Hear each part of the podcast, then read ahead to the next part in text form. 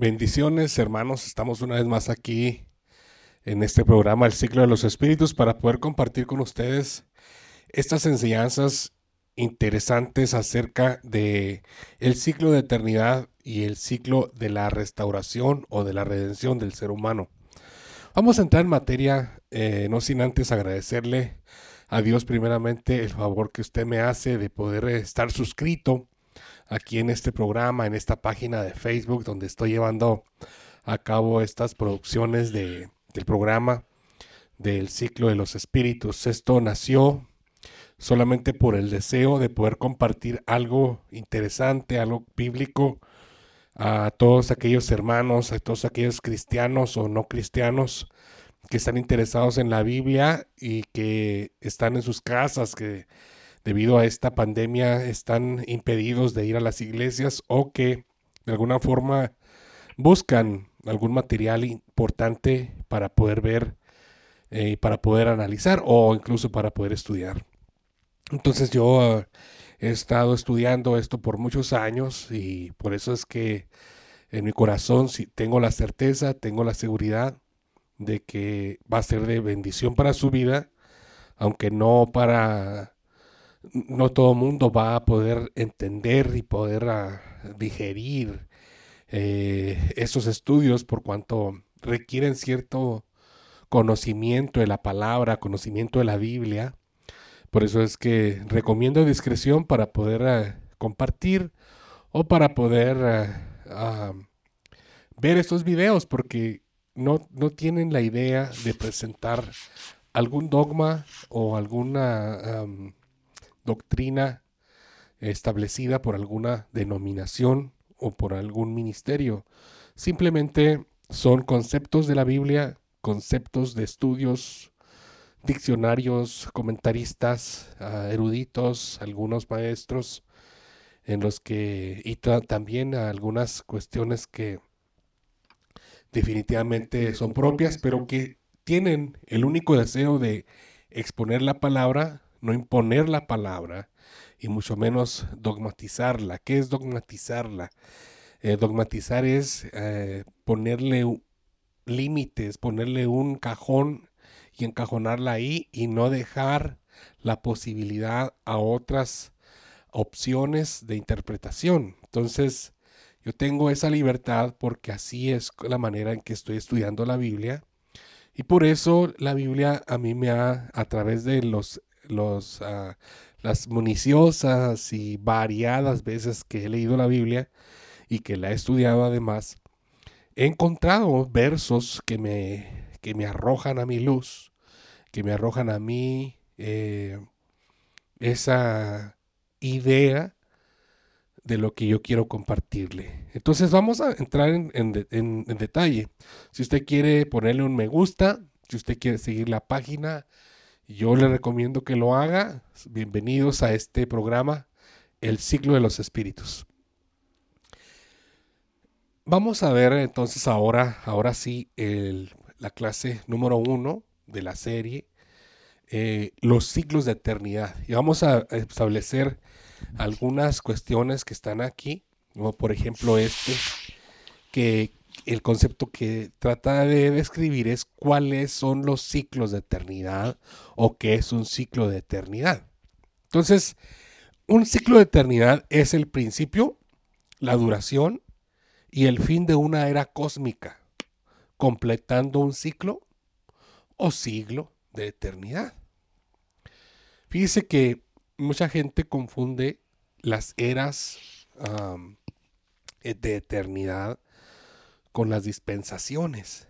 Y no se debe confundir porque las dispensaciones, que son algo parecido porque determinan un periodo largo de tiempo, pero no tan largo como las, lo es las eras cósmicas o las eras eternas.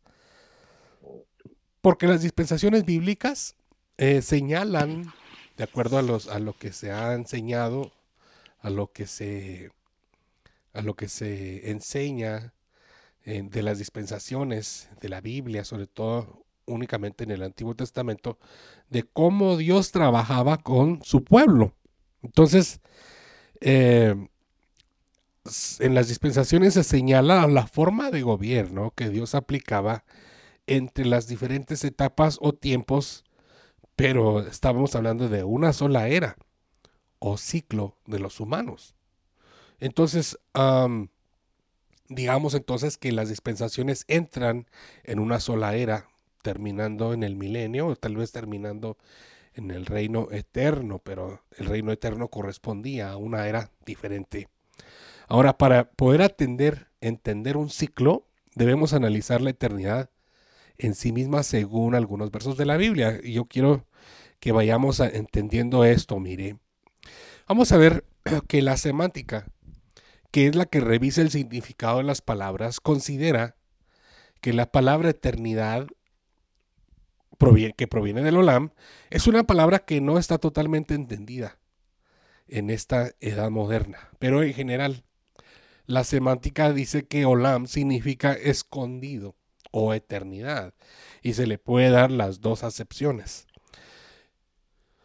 En los conceptos de Olam también es o eternidad es ir más allá del horizonte, tiempo fuera de la mente, ya sea pasado o futuro, pero fuera de esta mente. El punto de desaparición o de desvanecimiento, es el concepto que se da de eternidad.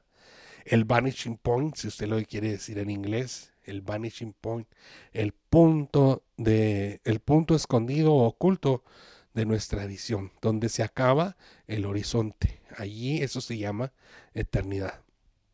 Ahora, el ser humano tiene su propio concepto de eternidad, dependiendo de su cultura y dependiendo del conocimiento que tiene de Dios o de la palabra de Dios.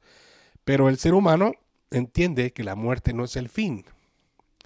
Pero la situación aquí es que el ser humano no, no, no, batalla para poder entender en su corazón y en su mente que la muerte no es el final de las cosas, pero sí batalla mucho para entender que el principio del engendramiento no es el principio de su ser.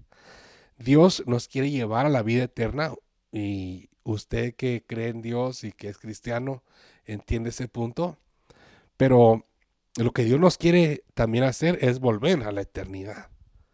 Entonces el Olam es un punto de eternidad. Ahora, nosotros por eso damos por sentado que todo lo que no es materia es de la eternidad. Sin precisar, que después vamos a analizarlo uno por uno, si es una región celeste, o es una dimensión espiritual, o es una dimensión eterna. Así que vamos a analizar cada una de ellas para que podamos entender un poco más profundo qué es la eternidad a mí me, me llama mucho la atención y tengo ese gusto de poder compartirle esto que es bíblico, que está en la Biblia y que por eso se lo comparto. Ahora, déjeme darle una explicación un poquito más aquí de la tierra para que vayamos metiéndonos poco a poco en este estudio del ciclo de los espíritus. Tengo que decirle que ha habido otro tipo de ciclos aquí mismo en la tierra dependiendo del tipo de creación que corresponde y su tipo de ecología o modo de existencia. En este estudio vamos a ver detenidamente el ciclo del ser humano. Yo quiero explicarle esto, porque cuando hablamos de ciclos, es muy fácil eh, poder eh, eh, de alguna forma didáctica representarlo por un círculo, que un círculo podría en cualquier lugar del círculo podríamos poner un principio y lo vamos a ver, usted se lo voy a explicar aquí en la pantalla, que podamos ver que tiene un principio, que tiene un transcurso y tiene un final que llega a ese mismo lugar donde comenzó. Pero para mí fue muy difícil ponerlo en esa forma didáctica porque pareciera como que llegó al mismo punto. Entonces el punto que yo, al punto que yo quiero ver es que estos ciclos no nos llevan al mismo punto sino que nos llevan como si fuera una espiral.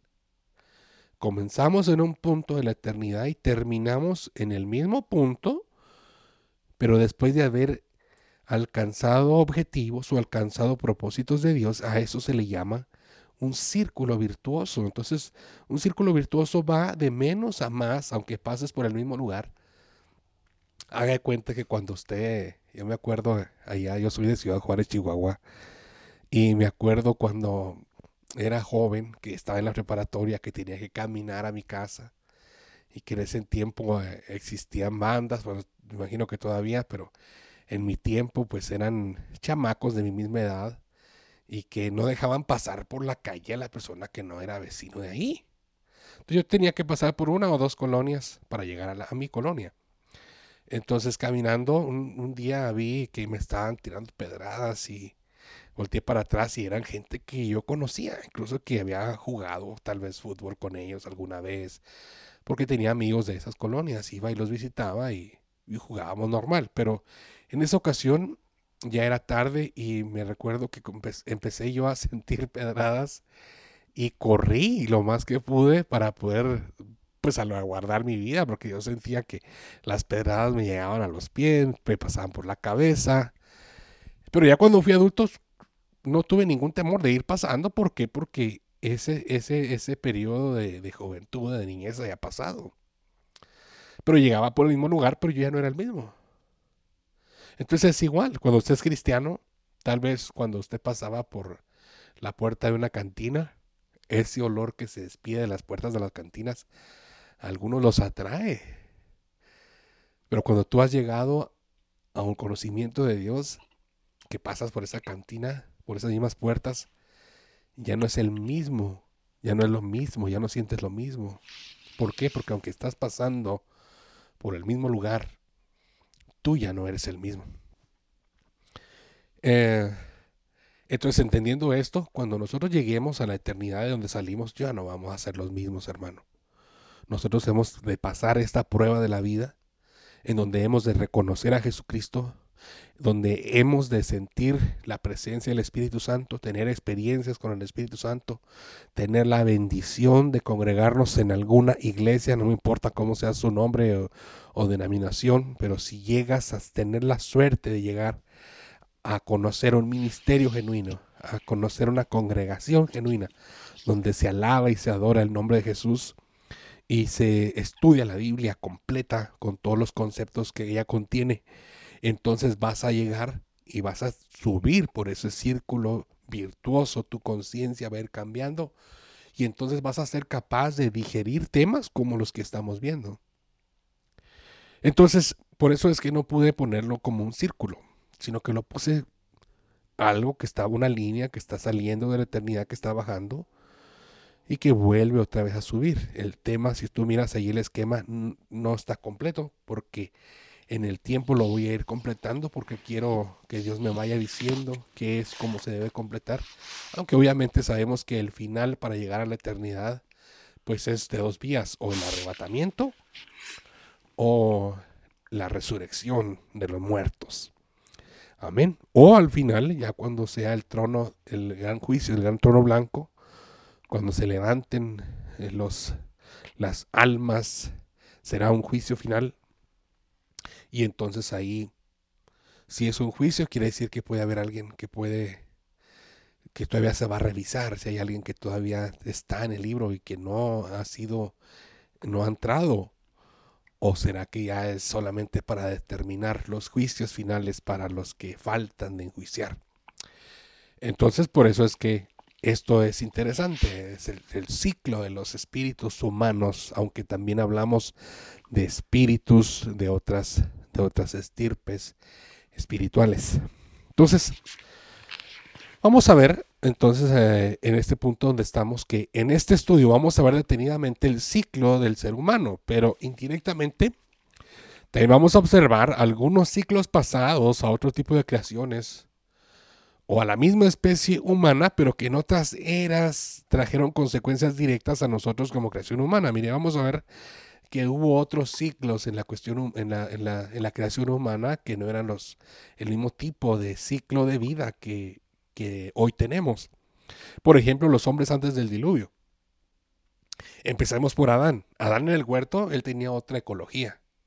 Dice que vivía dentro de un huerto. Por lo tanto, el tiempo para él transcurría diferente, pues él, él tenía acceso al libro, al, libro, digo, al, al árbol de la vida. Entonces, al tener acceso al árbol de la vida, él tenía vida permanente.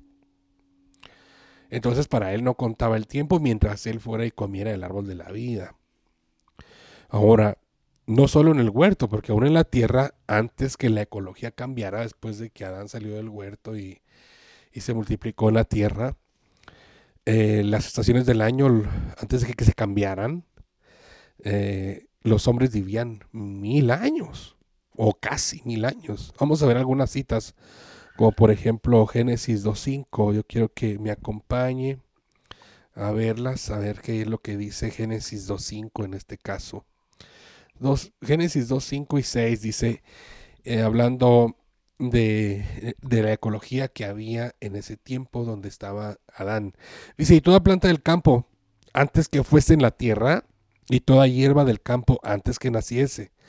Porque Jehová Dios aún no había hecho llover sobre la tierra, ni había hombre para que labrase la tierra, sino que subía de la tierra un vapor, el cual regaba toda la faz de la tierra. Fíjese cómo era la ecología. La ecología era que de, de la de, que subía de la tierra, de, obviamente de adentro de la tierra, de las, de las profundidades de la tierra, un vapor, el cual regaba la faz de la tierra, y eso duró por mucho tiempo hasta que llegó el diluvio. Entonces entendemos que los hombres tenían otro tipo de ecología, por eso es que vivían mil años. Yo empecé a, cuando analicé este asunto, yo miré, por ejemplo, que Ah, había que la mayoría de los hombres comenzaban a tener a los hijos a los 100 años, a los 130 años.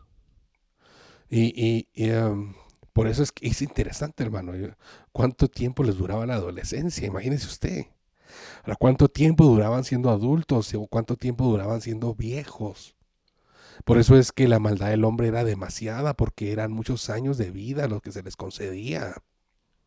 Pero porque la ecología era diferente. Ahora, Génesis 5.5 nos dice, y fueron todos los días que vivió Adán 930 años y murió. Entonces usted se fija que Adán, yo creo, la Biblia no dice, no habla de las etapas de niño de Adán, sino que lo muestra en una etapa adulta en la que él puede multiplicarse incluso. Eh, y usted mira que después de que salió del huerto vivió 930 años. ¿Cuánto duró viviendo dentro del huerto? La Biblia no lo dice, solamente dice que tenía acceso al árbol de la vida. Pero cuando salió del huerto, obviamente el huerto fue desaparecido, llevado a, otra dimensión y entonces ya no había huerto. Y empezó a morir, su vida se comenzó a debilitar y conforme la ecología que había en ese tiempo, por eso es que duró él 930 años. Su ciclo era diferente, la ecología que había era diferente. Ahora imagínese usted las ecologías que hay en las dimensiones espirituales, donde dice la Biblia que también hay árboles, donde dice que también hay frutos, donde dice que también hay mar, donde dice que también hay elementos. Por lo menos usted mira que en las doce puertas de Jerusalén hay diferentes ah, piedras preciosas y elementos para formar una ciudad. Y dice que allí no va a haber sol. Entonces, usted entiende que es otra ecología. Entonces es interesante que conforme la ecología es el trato de Dios con el hombre, entendiendo eso. Ahora imagínense, imagínense el conocimiento, imagínense la sabiduría que se alcanza en la eternidad. Cuando dice que Dios hablaba con Adán en el huerto, cuántas cosas no sabía Adán. Ahora, cuando salió del huerto, definitivamente que él perdió muchas cosas, que algunas cosas sí están reveladas, algunas no pero que Dios mediante su palabra nos hace ver esto. Ahora, Génesis 6.3 también dice, cuando ya el Señor cambió la ecología, dice, y, dijo Jehová, no contenderá mi espíritu con el hombre para siempre, porque ciertamente él es carne, mas serán sus días 120 años. Ese va a ser el límite. Le quitó casi el 90% de, de vida y lejos solamente el, 10 o el 12% del, del, de los miles de, de la, del, del, del, milenio que él vivía. Entonces eh, podemos mirar aquí cómo Dios trató, vino el diluvio y cambió la ecología. Génesis 8:22 dice, mientras la tierra permanezca no cesarán la cementera y la siega, el frío y el calor, el verano y el invierno, el día y la noche. Entonces aquí ya usted mira que comienza a llover y entonces al, al comenzar a llover cambia el ciclo de ecología en la vida del ser humano. Entonces Dios comienza a tratar con las personas solamente con 130 años.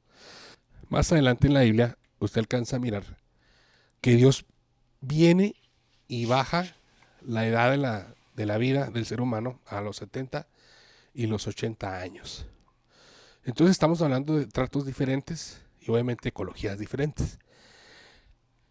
El tiempo de vida y la ecología que estamos viviendo nosotros es más contaminada, es más reducida todavía. Usted sabe que todos los problemas eh, de salud del ser humano se han agravado, los cánceres, um, las diabetes, ah, los problemas circulatorios y respiratorios se han aumentado y causa de eso es el tipo de ecología que tenemos y que nosotros mismos hemos destruido. Entonces, usted alcanza a mirar aquí, ¿verdad? Cómo es que dependiendo del, del, de la ecología es el trato.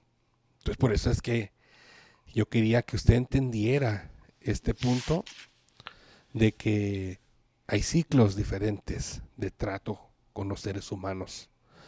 Ah, vamos a ver adelante y ver que en este sentido también, siguiendo con el mismo tema, que ha habido eternidades desconocidas o escondidas, como dice la Biblia en el Olam, para nosotros, pero que no han estado escondidas para el mundo espiritual, mucho menos para el mundo eterno. Y esto lo, para poder entrar en detalle, podemos ir al Salmo 91 y poder analizarlo. Dice el Salmo 91, Señor mío, tú has sido nuestro refugio de generación en generación. Dice cuando la Biblia habla ahí ah, de generación en generación, ahí está hablando de la palabra siglo siglo o generación es lo mismo. Por eso es que más adelante sigue diciendo el verso, antes que naciesen los montes y formasen la tierra y el mundo, desde el siglo y hasta el siglo tú eres Dios. De generación en generación tú eres Dios. Del siglo y hasta el siglo tú eres Dios. Entonces, siglo se traduce también de la palabra olam, que significa eternidad, una época una era, una fase, un periodo, un turno en la eternidad derivado de un presente perfecto. Del castellano, este proviene del castellano antiguo ciclo. Entonces, desde un ciclo hasta otro ciclo, tú eres Dios. Viene del latín seculum o seculum, que significa una edad, una generación o una eternidad. Entonces, entendiendo esto, podemos nosotros ver que ha habido ciclos.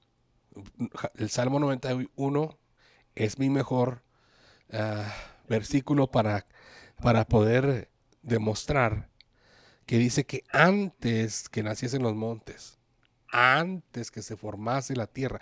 Algunas versiones dicen antes de que engendrases los montes. O sea, ni siquiera, no antes que los hiciera, sino antes que los engendrar en su mente.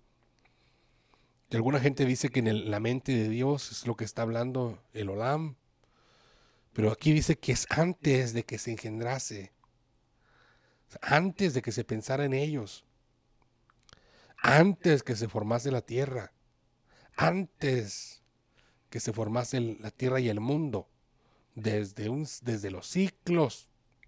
Desde los siglos hasta los siglos tú has sido Dios y ya has sido refugio.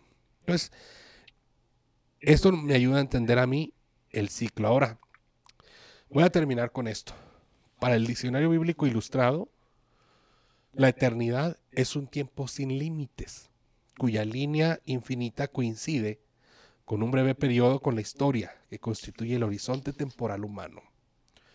Entonces, persona que me estás escuchando, amigo que me estás escuchando, hermanos que me conocen, entendamos de una vez y para siempre que en la Biblia el concepto de eternidad está por todos lados. Dice, yo en la próxima clase voy a explicarle que en la Biblia, según el diccionario bíblico ilustrado, que solamente da citas básicamente, aparecen tres tipos de tiempo o de eternidad. Y el diccionario, no voy a ver las citas ahorita, vamos a empezarlas a ver en nuestro segundo estudio. Primero, que hay una eternidad anterior a la creación. Es, esa es una de las eternidades que el diccionario ve. El segundo, la eternidad presente o el siglo presente. Y el tercero es el siglo venidero, que es la eternidad que tenemos por delante de nosotros. Entonces, hasta aquí nuestro estudio acerca del ciclo de eternidad. Esta es la primera parte. En la segunda parte yo quiero analizar todos estos versos contigo. Si, si me das permiso y me quieres acompañar, dale clic en like, dale clic en compartir, activa la campanita para que puedas recibir las notificaciones cuando vuelva yo a publicar este programa. Y espero verte pronto. Yo soy Waldo González y este es el programa El ciclo de los espíritus y esta es parte de la serie El ciclo de eternidad. Dios te bendiga, Dios te guarde.